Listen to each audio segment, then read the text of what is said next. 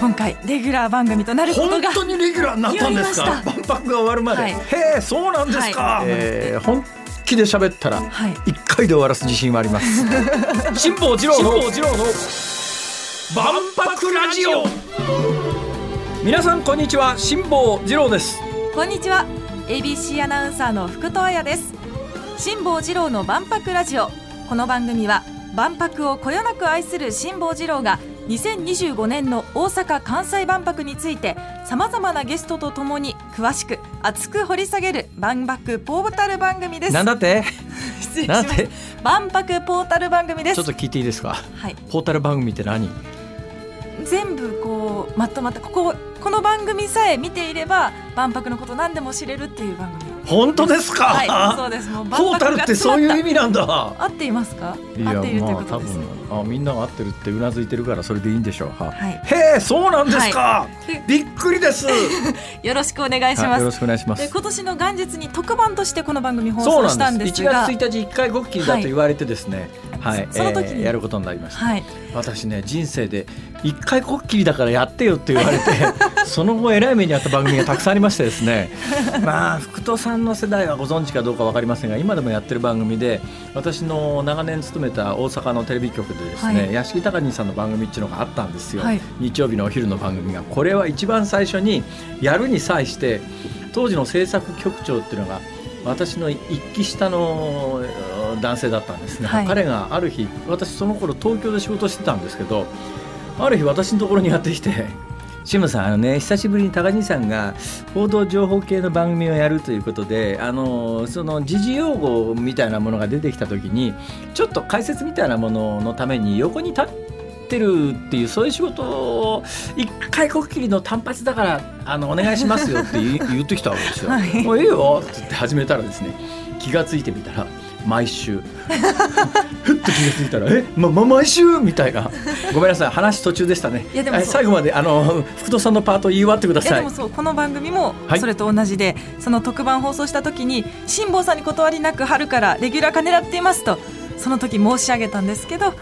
今回レギュラー番組となること本が当にレギュラーになったんです決まりかましたはいだって福田さん福と福戸さん、はいごめんなさい福福戸で戸すさんあえーっとあの、えー福の神の福に、えー、綾戸知恵の同書いて福と 綾ややこしい名前やなそれややこしくえてーすみまあ、まあのせん、大変縁起のいい名前ではありますけど、はいあ前りがと回うございますもおお伺いしたはずですが今回も改めて聞きますが御年おいくつですか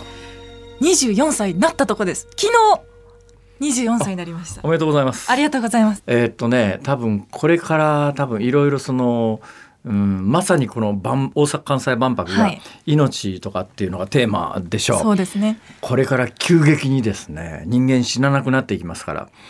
多分福戸さんが死ぬのは100年後ぐらいですね早くてそんなに生きられますか、下ね、手したら死ななくなっちゃってるかもしれないですよその頃はいでもこの前死ななくのなっちゃってるのはなっちゃってるで切ないかもしれないね限られてるからこそ今が輝いてますそかうらそういうことです。だからはいまさ、い、いい言い方しましたね。あありがとうございますそれがまさにこの2025年の大阪・関西万博のメインテーマですからね。そうです命ね輝くですから。はいはい二人です綺麗にまとまったな。 もう番組開始のオープニングトークとしては満点だなこれ。満点ですか、ええええ毎週1回土曜日のお昼に皆さんとこうしてラジオでお耳にかかるとこういうことになるわけでございます。そうですうーんだけどそれ今からやってですよ、はい万博開幕まで丸2年ありますよね、はい毎週1回やるほどネタあるか いやでもだって基本万博の話しかしないわけでしょそうですね時事ネタとかって言ってくれりゃさいくらでも喋るけどさだけど万博だけでそんなに喋ることあるかでもなくなることはないですあのだって辛坊さんの万博愛が足りないっておっしゃってたじゃないですか6時間あっても足りないといやそれ一応ね建前で言ってるだけでね それにこの番組なんか噂によると、はいなんかあの万博協会の紐付きじゃないらしいじゃないですかもう本当にいいことも悪いことも全部えおとい伝えうこしていときはまあすからのいや万博っつってもあんな不祥事があったとかこんな不祥事があったとかこんなことで遅れてるとか、はいお金がどうしたとかそういう話もするわけですね。そうですそれは珍しいよね、はいだいたいこの手の番組ってさ確かにあの確かに万博協会みたいなものが後ろについて、はいであの台本とかもう一字一句直さ れてこの通りに喋ってくださいねみたいな、はいほらなんか広報番組にありがちな確かにそういうのじゃないわけですそういうのじゃね。ないですもう辛坊さんが辛口でズあーバズそバうですかコメントしてもらってえー本気で喋ったらはい一回で終わらす自信はあ ります、はい、ほどほどに番組は終わらない程度に、はい、頑張っていきますよろしくお願いします。辛坊治郎の万博ラジオ。この番組は2025年4月13日に開幕する大阪・関西万博の最新情報はもちろん、万博に関わる様々なゲストとともに、今後の課題やワクワクする情報を閉幕するその日まで、毎週ぜぜひひでお送りします。この後は万博ニュースヘッドラインです。辛坊治郎の万博ラジオラジオ大阪・関西万博ニュースヘッドライン今年1月から3月中頃までの主な万博関連ニュースです1月26日民間パビリオン13社の出展場所が決定しました2月21日空飛ぶ車の運航事業者として国内の航空会社やアメリカのベンチャー企業など4グループ5社が選ばれましたまた離着陸場の候補地として USJ ユニバーサル・スタジオ・ジャパンの南側や海遊館の西側特定 JR 大阪城公園駅東側の再開発エリアが選ばれました3月9日公式キャラクターミャクミャクがデザインされた原付バイク用のナンバープレート交付が始まりました8人のプロデューサーがそれぞれ手掛けるテーマ館のうち生物学者福岡伸一さんのパビリオン建設の入札でテーマ館としては初めて落札者が出ました落札価格は14億890万円で当初の予定価格よりおよそ2億円引き上げられていました以上です辛坊さんさすがに1回目なんで1月から3月中旬までの万博のニュースっていうとそこそこ数もあるしそうですね大きなニュースもたくさんありますが、はえー8人のプロデューサーがそれぞれ手掛けるテーマ館というのがありますよね。このテーマ館、えー去年話題になったのはとにかくあの発注したんだけども、えーその値段じゃできねえよって言って建設会社が軒並み受け負うのを拒否とは報道されてませんけど、要するに誰もそのその値段で入札するところがなかって、えー工事が始まってなかったんですがやっと一つ、えー落札、まあ、要するに建設会社とおお金が折り合った、はいどうもね聞いたらこれこのうんテーマ館に関しては。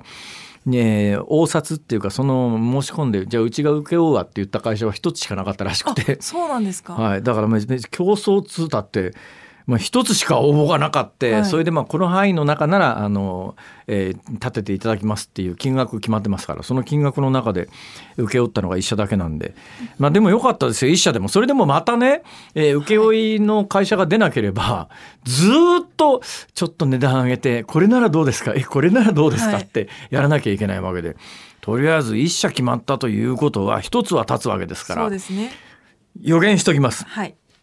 8人のプロデューサーがそれぞれが手掛けるテーマ館のうち1つのテーマ館の落札者が出て建設が始まります8つのテーマ館のうちの1つは多分完成すると思います一つだけですかいやそこはさらっと流してくれてい いですそんなに真剣な顔して突っ込まれてもですね これ以上解説する必要もないし することもないので、まあ、とりあえず1つは決まってよかったねっていうそうですねだから順次決まっていくんだろうなと思いますがあと7つもなかなかね諸物価値上がりの折ですから大変ですよ。本当ですね今結構世の中インフレですからねそうするとまあ請け負う側にしたって今のインフレじゃなくて今の資材価格価格ならばこの値段例えば15億なら15億で請け負った時に採算取れていくらぐらい利益が出るようになって計算がつきますけど、はいこれインフレがひどくなってって1年例えばかかって立ててる間にその間に資材とか人件費が上がりだしたら、はいもう最初の値段でやるしかないわけだからそれ約束だからだからリスク抱えちゃうのでそのあたりのこれからどのぐらいのインフレになりそうかとか人件費の動向がどうかとか資材の価格がどうなるかというのを見越して請け負わなきゃいけないんでだからまあ順調に決まってくれりゃいいけどなあというような会話ははい万博協会の紐がついてる番組なら絶対できないと思いますんで、えー今の一言であ裏がない番組なんだなとお分かりいただけただろうとそのためにわざわざこれを喋ってるんじゃあねりえがとうのごっざています辛坊治郎の万博ラジオラジオこの後は万博公式キャラクターの生みの親が登場です辛坊治郎の万博ラジオここからは大阪・関西万博に関わる様々な方をゲストに迎え2週にわたってじっくりとお話を伺っていきます